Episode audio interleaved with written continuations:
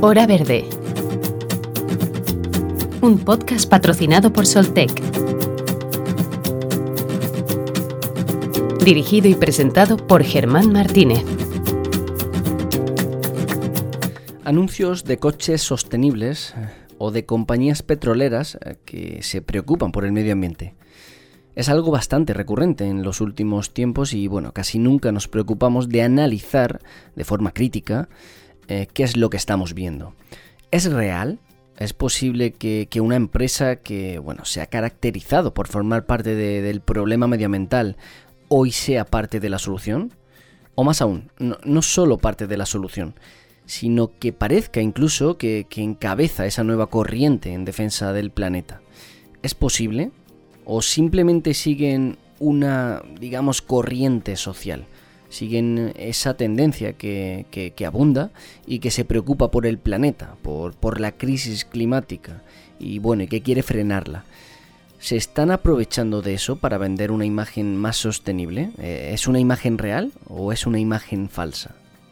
Pues a una estrategia medioambiental de este tipo, es decir, pues sin base, sin, sin fondo, se la denomina greenwashing.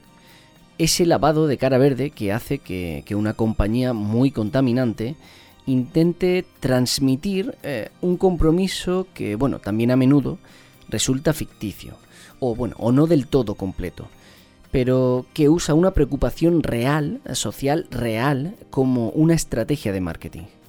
Hoy hablamos de eso, de greenwashing, de, cuando las empresas eh, venden el verde, pero en realidad son más grises que verdes, porque arrastradas por esa conciencia social, que bueno, se traduce en compromisos de consumo, pues el greenwashing es una forma de, falsear la realidad.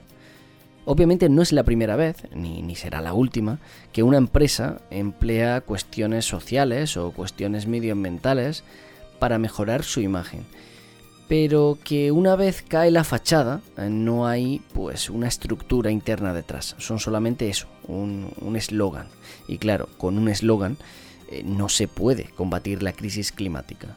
En este sentido, la mismísima Comisión Europea encargó un análisis de, esta realidad. Datos era lo que querían para, corroborar este greenwashing. Y los datos eh, pues fueron bastante clarividentes. En sectores como moda o como belleza, la mitad de las afirmaciones en materia ecológica carecen de fundamento, es literal el texto. Y el 42% son directamente, vuelvo a leer literalmente, exageradas, falsas o engañosas. Son datos oficiales de la Unión Europea, insisto. Claro, esto se hace en, en muchos casos por una sola razón, que es ganar más dinero. Sí, porque de cara a los inversores o, de cara a los clientes, eh, muchas empresas, como decíamos, incluso petroleras o, del sector de la automoción, pues muchas de estas empresas se intentan constituir en, adalides de la sostenibilidad, pero solo a base de publicidad.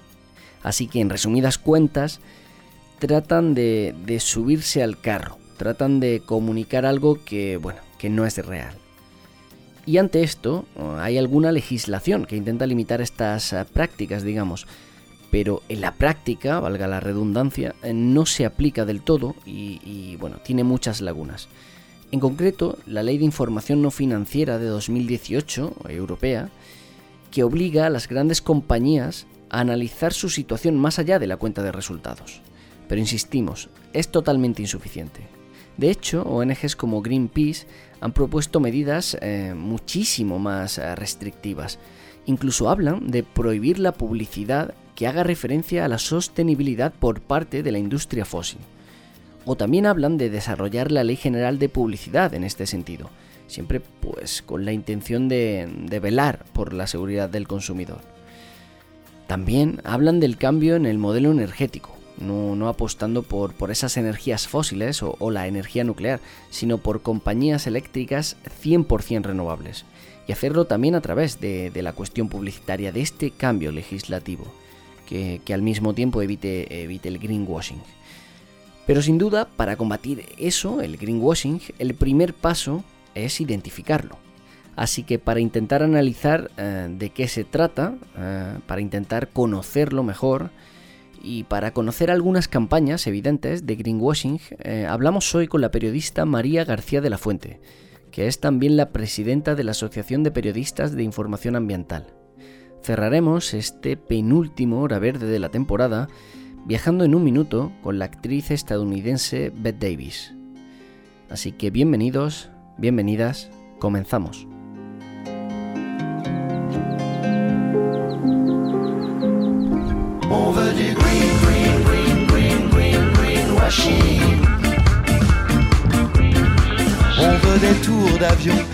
¿Sabría decirme qué es el greenwashing?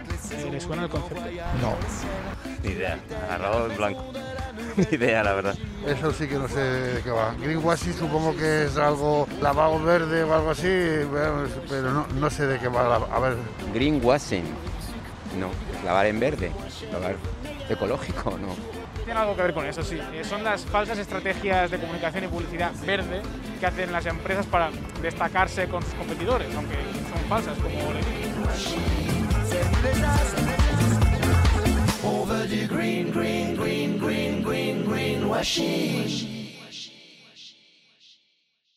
María García de la Fuente es periodista y es presidenta de APIA, la Asociación de, Periodistas de Información Ambiental. Hola María, ¿cómo estás? Hola Germán, muy bien. ¿Vosotros qué tal? Muy bien, bienvenida. Pues muchas gracias por, abrir este hueco a la información ambiental. por, por atendernos. Eh, María, em, bueno, em, empiezo un poco a quemar ropa. ¿Por, qué las empresas emplean eh, técnicas de, greenwashing? Porque por lo que he leído no es más rentable ni, ni es más seguro, mm, sino que es más barato, parece, y más sencillo hacerlo bien, pero entonces, ¿por qué no lo hacen bien? ¿Por torpeza? ¿Por falta de costumbre? Pues yo creo que es eh, lo segundo que has comentado es una, es una de las claves. Yo creo que es falta de costumbre, ¿no? Eh, digamos que los temas de medio ambiente han empezado a, tener el, papel que, debían tener hace, hace bastante tiempo. Entonces, bueno, pues las empresas han visto que, son temas que importan a la ciudadanía, que son temas de futuro y, temas sobre los que en el presente se están tomando decisiones muy importantes, ¿no? Y se quieren posicionar, ¿no? Entonces son, son temas eh, atractivos y con los que, bueno, pues creen que pueden abrir una puerta para vender mejor sus productos y sus servicios.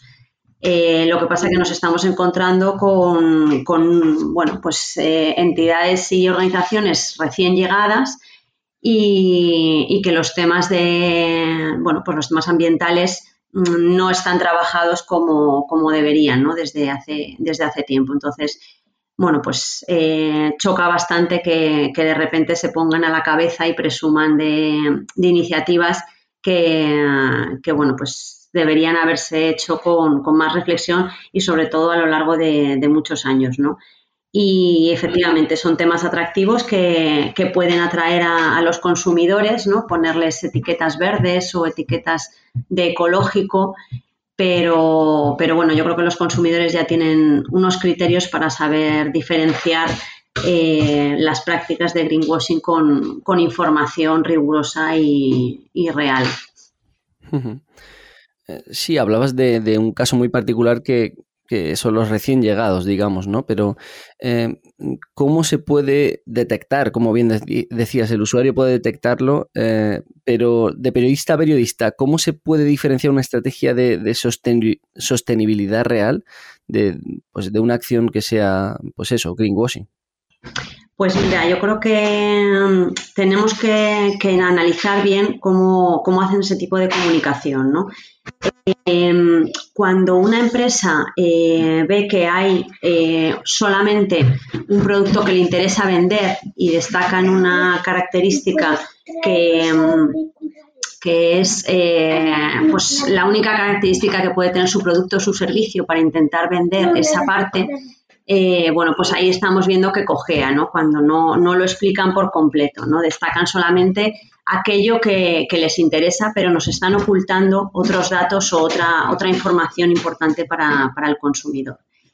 Eh, luego también vemos en otras campañas que se exageran los beneficios, ¿no? Estamos, eh, bueno, pues como sobreactuando, ¿no? estamos viendo que, pues en determinados productos hay algunos que que lo que quieren es, eh, bueno, pues, pues vender solo una parte ¿no? de, esos beneficios, pero, pero no están dando a conocer eh, los daños que puede provocar eh, por otras partes, ¿no?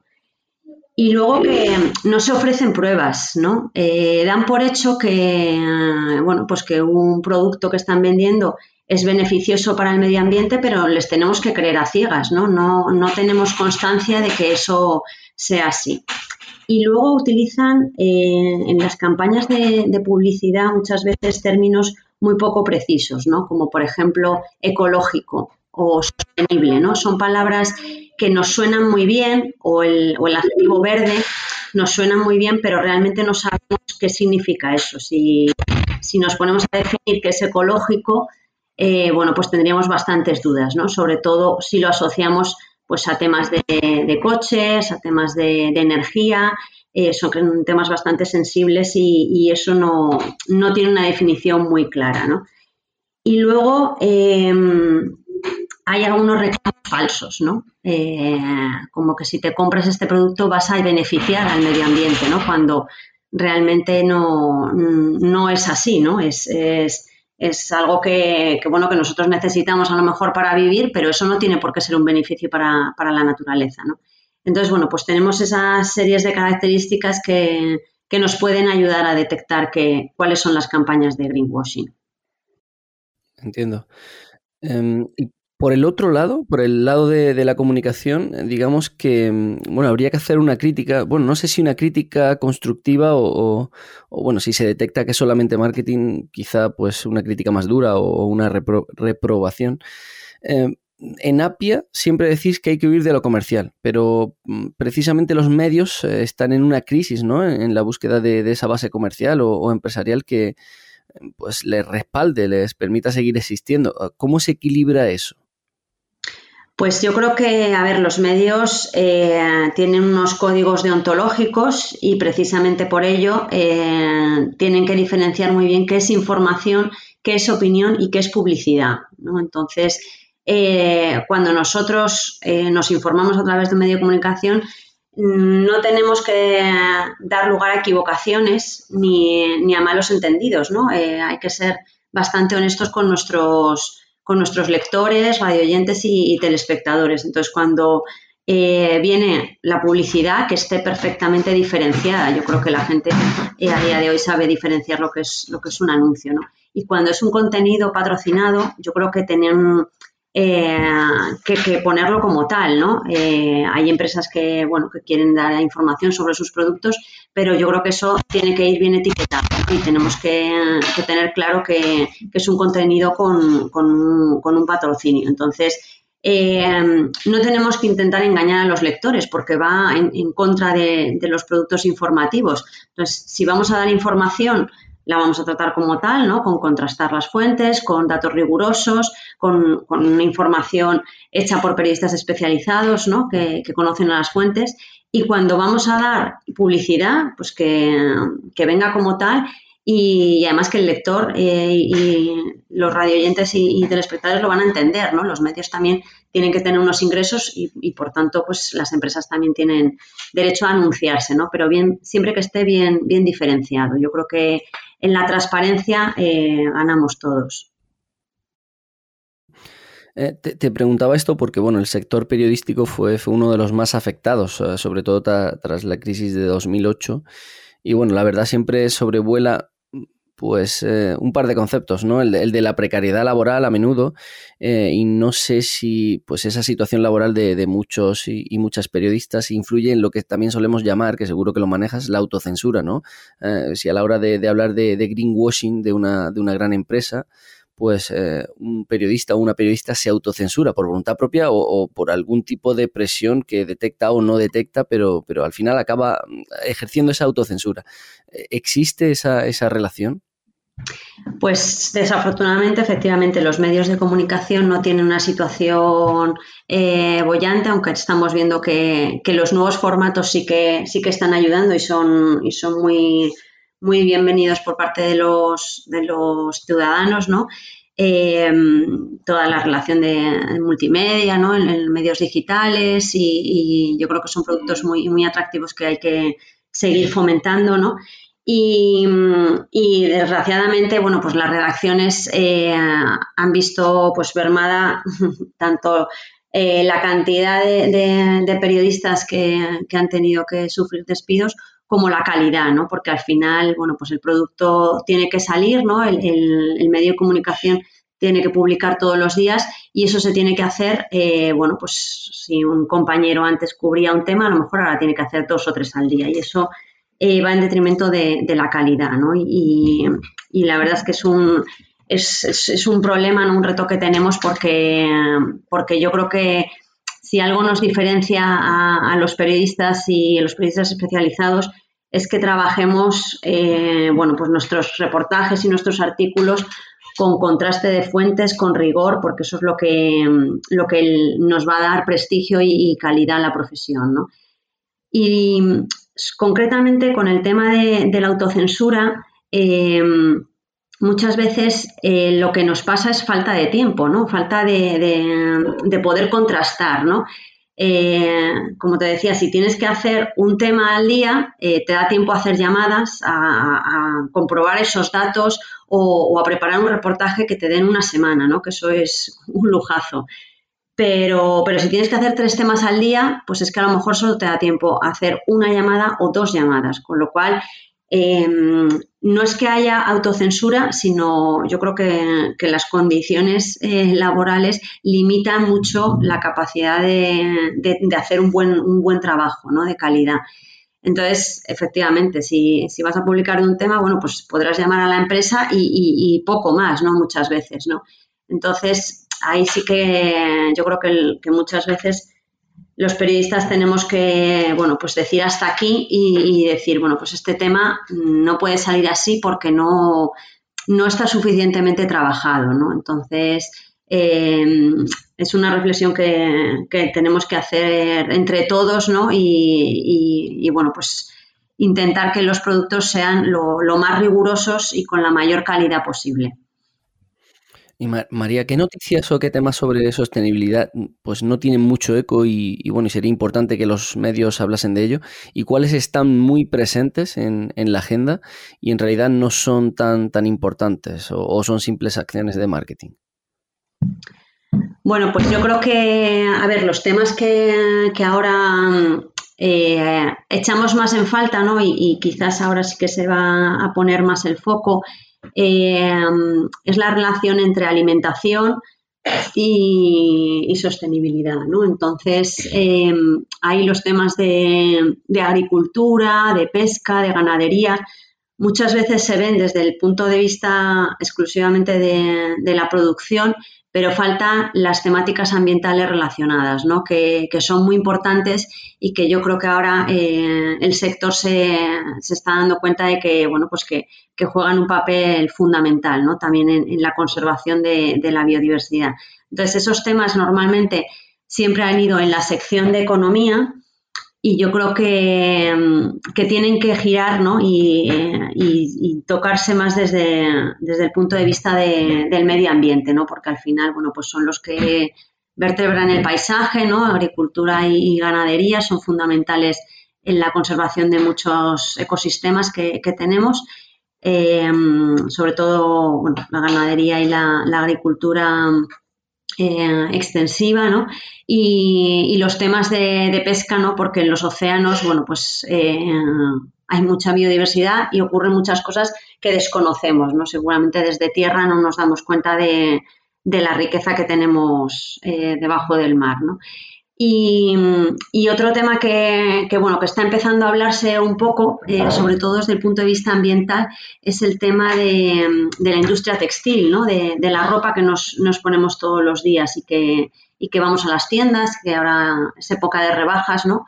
Bueno, pues también se ha tocado mucho desde el punto de vista económico, ¿no? De creación de empleo, de, de importaciones, exportaciones pero bueno, yo creo que tiene una vertiente ambiental con un impacto importante, ¿no? Tanto de, materias primas como de luego del tema del reciclaje y, temas de sostenibilidad, ¿no? De huella de carbono, huella hídrica, que bueno, tienen que empezar a, tocarse en los medios y, tenemos que reflexionar un poco hacia, hacia dónde van eh, esos consumos muchas veces impulsivos que hacemos y que, dejan su huella en el medio ambiente. ¿no?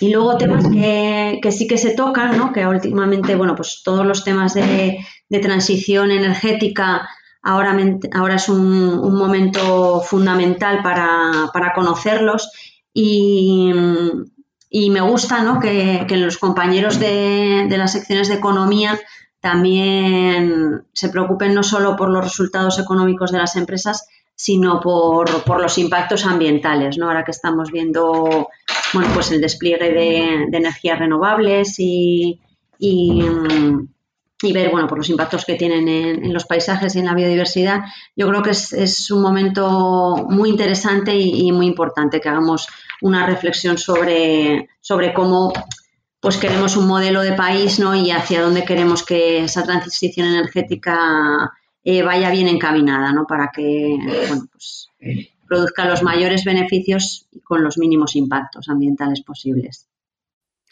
Me alegra que hayas dicho todos esos temas porque, bueno, estaba repasando sobre transición energética, sí que hemos hablado mucho, pero sobre esos temas que decías que, se habla menos, como, como ropa, como agricultura, como aguas, nosotros en esta primera temporada, esos tres en concreto los hemos, los hemos abordado. Así que, hemos intentado hacer nuestra, nuestra parte del trabajo, la verdad. Pues felicidades, me alegro que, poco, a, que poco a poco se, pongan sobre la mesa, ¿no? Sobre todo porque son decisiones que, tomamos a diario, ¿no? Seguramente cuando vamos al supermercado tenemos casi ya una, lista eh, en la cabeza, ¿no? de, lo básico que tenemos que comprar y muchas veces no nos fijamos en las etiquetas, ni en el origen, ni en, ni en quién ha, trabajado ¿no? para tener esos productos. Y yo creo que, bueno, pues es una reflexión interesante que podemos hacer. De hecho, la semana que viene será el último programa y aunque ya habíamos hablado de alimentación circular, vamos a hablar también de esta cuestión de la reducción del consumo de carne y su impacto sobre, sobre el medio ambiente, además. O sea que sí, lo tenemos bastante en agenda. Eh, yo quería preguntarte también sobre, sobre vuestro decálogo, porque lo he estado también leyendo y, bueno, me parece fundamental eh, no solo tratar los temas ambientales, aunque obviamente hacéis también eh, referencia a estos temas ambientales. He recogido algunas afirmaciones de, de, ese decálogo. Eh, veamos, em, eh, por ejemplo, el periodismo ambiental contribuye al cambio de modelo de consumo o la información ambiental no debe reducirse al ámbito económico, que justo lo que, lo que comentabas ahora, ¿no? Eh, pero he apuntado en rojo uno de ellos, que es sobre las diferentes fuentes de energía. Hay que contar lo bueno y lo menos bueno, pero hay que resaltar el papel beneficioso de las energías limpias. ¿Por qué? ¿Por qué es importante esta cuestión? Bueno, porque, a ver, en el debate, eh, como hablábamos antes de la transición energética, eh, yo creo que el consumidor tiene que, poder tomar decisiones con criterios ambientales, no exclusivamente con criterios económicos como, hemos hecho hasta ahora, ¿no? Entonces, eh, yo creo que hay que poner sobre la mesa la situación eh, que tenemos, ¿no? Con una emergencia climática que no es que vaya a venir, es que la estamos viviendo, ¿no? Donde, bueno, pues los fenómenos meteorológicos extremos se van a ir acentuando cada vez más y van a ser cada vez más frecuentes, ¿no? Hemos visto este año, hemos pasado desde la gran nevada de Filomena a, temperaturas, eh, bueno, pues que, jamás se habían registrado, ¿no? Este verano en Canadá y, batiendo récords de máximas. Entonces, em, bueno, pues que veamos que esos impactos son, reales, ¿no? Y que, nuestro modelo de producción y consumo es el que ha provocado eso, ¿no? Por lo tanto, no podemos seguir con la misma inercia diciendo, bueno, pues em, yo puedo seguir eh, en mi mismo modo de vida y, siguiendo consumiendo de la misma forma, porque eso sí que tiene un impacto en el planeta a día de hoy, no es que vayamos a hablar a 2030, ni 2040, ni 2050, ¿no? A día de hoy estamos viendo que eso ya, ya ocurre, ¿no? Entonces, queremos precisamente poner sobre la mesa eh, ese debate en temas de energía eh, para que los ciudadanos puedan, ahora que tenemos capacidad para elegir eh, el suministro que queremos, ¿no? cuál es con la electricidad con la que quieren levantarse por las mañanas, ¿no? con la que queremos calentar nuestras casas y enfriarlas y, poner, mm, bueno, pues eh, nuestra contribución a, a, un debate sosegado, ¿no? No, nos vamos a posicionar eh, sobre qué tipo de energía, pero sí queremos eh, decir, bueno, pues, pues lo que tenemos hasta donde nos ha llegado, hasta donde nos ha llevado, ¿no? Parece un sinsentido ¿no? que, en, las ciudades nos tengamos que mover todavía en, coches una persona por coche, eh, coches que, contaminan mucho, ¿no? Y no solo, bueno, por supuesto, contaminación atmosférica, pero también, también de ruido, ¿no? Entonces, eh, bueno, pues es una reflexión porque yo creo que, que, todos podemos contribuir a que nuestras ciudades sean más, más saludables y, podamos respirar un aire de mejor calidad y además no contribuyamos a, un agravamiento de una situación de emergencia climática que, bueno, pues que tenemos que, intentar mm, detener en el menor mm, plazo posible. ¿no? Entonces, bueno, pues eh, nuestro decálogo hace incidencia en ver que qué contamos y, cómo lo contamos, ¿no? Entonces, pues dar voz a, datos rigurosos también. Y por último, María, si la obligación de, decir una marca, eh, ¿cuál ha sido o cuáles han sido las últimas campañas o, acciones de greenwashing de, manual que, has visto o que recuerdas? Hombre, pues a ver, eh, no vamos a señalar a nadie, ¿no? Pero, pero hay sectores que tienen bastante que mejorar, ¿no? Yo creo que el sector de la automoción em, muchas veces utiliza la palabra verde, la palabra ecológico o la palabra sostenible cuando ellos saben que no, no es así, ¿no? Eh, como hablábamos al principio, esas palabras son muy amplias nadie ha definido qué es un coche ecológico, ni qué es un coche pues, verde, ¿no? ni qué es un coche sostenible.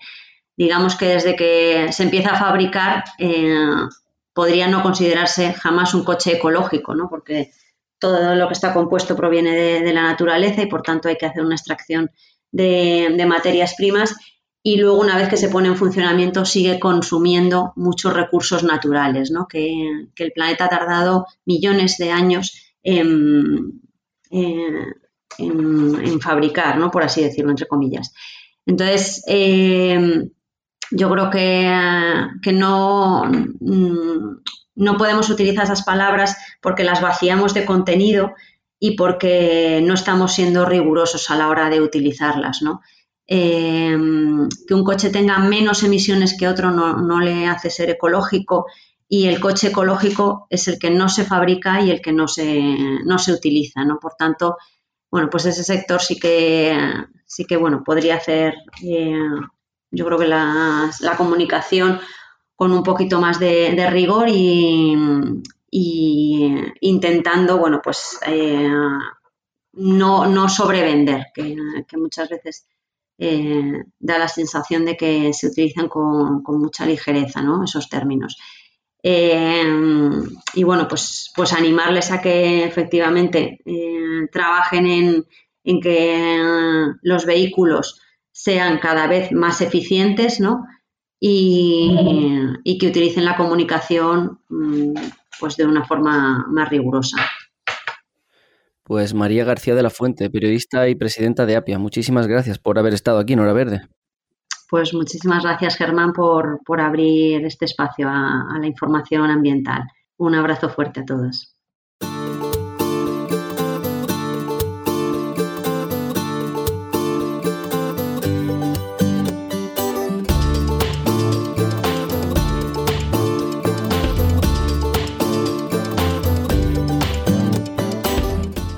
Que el greenwashing comenzó en un hotel de, las Islas Fiji, allá por los 80. Básicamente, el hotel eh, impuso aquella norma, hoy, hoy muchísimo más extendida, eh, de que dejar las toallas en el suelo significa que quieres que, te las cambien, pero dejarlas colgadas significa que no. Con ello, el hotel ahorró muchísimo dinero en el lavado de las toallas. A ver, realmente no parece la mejor acción de, greenwashing o el mejor ejemplo de greenwashing. Obviamente, el hotel salía beneficiado con aquella transacción, eh, pero bueno, ¿alguien puede negar que, el medio ambiente también, al no consumir tanta agua y, contaminarla con, detergentes? Obviamente, un hotel en un paraíso natural ya era un impacto eh, bastante importante, un impacto insalvable. Eso nadie puede negarlo, ni, ni debatirlo. El daño estaba hecho, pero una vez hecho ese daño, que menos que, bueno, preocuparse por no contaminar el agua. Es el mal menor. En fin, que hoy el greenwashing, que es a donde queremos llegar, eh, está mucho mejor definido y las estrategias mucho más depuradas. Que hoy estrategias menores como esa, en, una mole hotelera totalmente destructora del entorno, pues son estrategias muy detectables. En esa sutileza que comentamos, eh, también juega un papel fundamental el lenguaje. Por eso eh, hay que tener precaución con palabras como sostenibilidad, como, como limpio, eh, como verde, que también forma parte de nuestro propio nombre, porque pueden entrañar un riesgo, porque se emplean sin, sin ser del todo correcto su uso. Eh, porque un producto 100% natural debe ser totalmente natural, desde su producción hasta, hasta su residuo. Si no, es, es que no lo es. Eh, porque un envase verde es sobre todo uno retornable, de muchos usos, más que uno reciclable, se recicle luego o no. Eh, y porque usar esos términos de forma eh, así, tan, tan aleatoria, lo único que provoca es que pues ya nos cueste muchísimo distinguir eh, qué es ecológico y qué no, qué es sostenible y qué no. De ahí la importancia de, no pervertir el lenguaje. Veréis, Jeremy Rifkin, el autor de, esa famosa tercera revolución industrial, de ese concepto, pues ya advertía en una de, sus últimas conferencias eh, que nos estamos enfrentando a la sexta extinción y la gente ni siquiera lo sabe. Eso decía Rifkin. Y no lo sabe porque cuestiones como el greenwashing nos despistan. Y muy bien, pero ¿qué puedo hacer yo frente, frente a esto? Pues bien, frente al greenwashing, eh, algunos consejos. En primer lugar, conoce más de la marca. Conoce más para saber si, si de verdad está comprometida con el medio ambiente.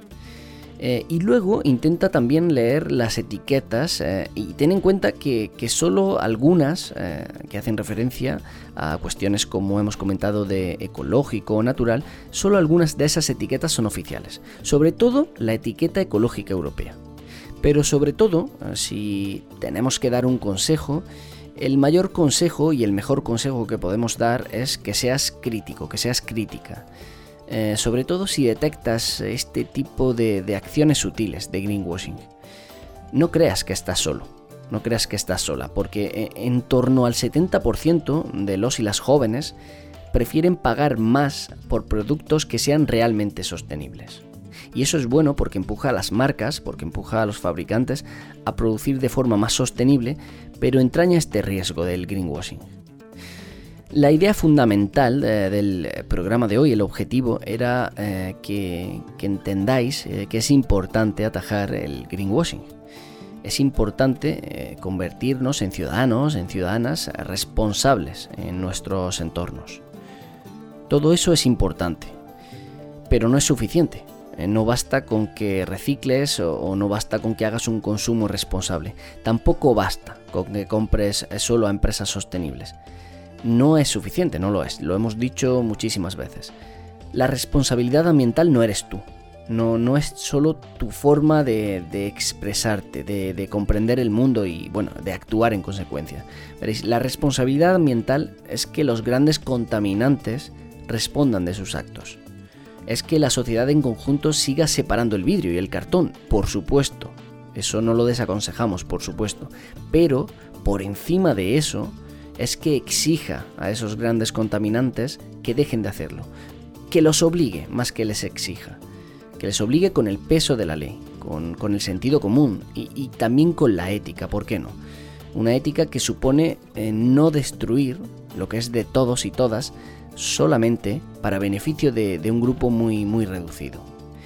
Y en ese esfuerzo social eh, que, comentamos, el greenwashing es, eh, es el palo y la zanahoria y desmontarlo, no caer en, su trampa, no caer en su red, es fundamental para, que desaparezca. Es fundamental para, para no entender como solución lo que en realidad es parte del problema. Así suena hoy nuestro viaje en un minuto.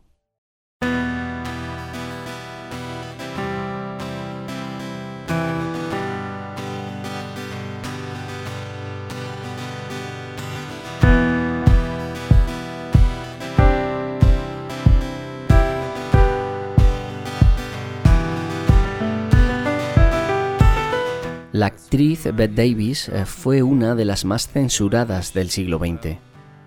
Le tocó vivir varias épocas convulsas y casi un siglo de guerra.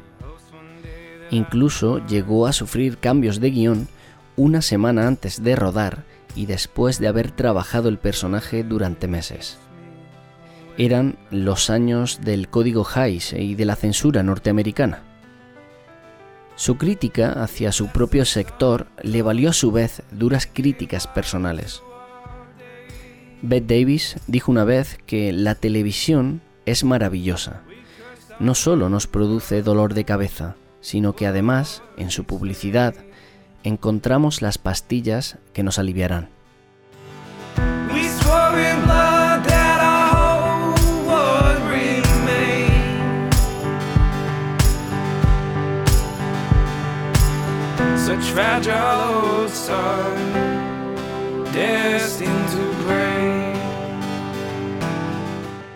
Pues llegamos al final del programa y bueno, casi al final de, la temporada también.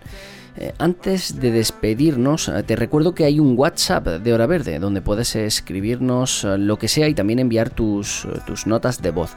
El número de ese WhatsApp es el 644-697-687. Sin más, volvemos el próximo jueves con el que será el último programa. Hasta entonces, gracias por haber estado ahí una semana más.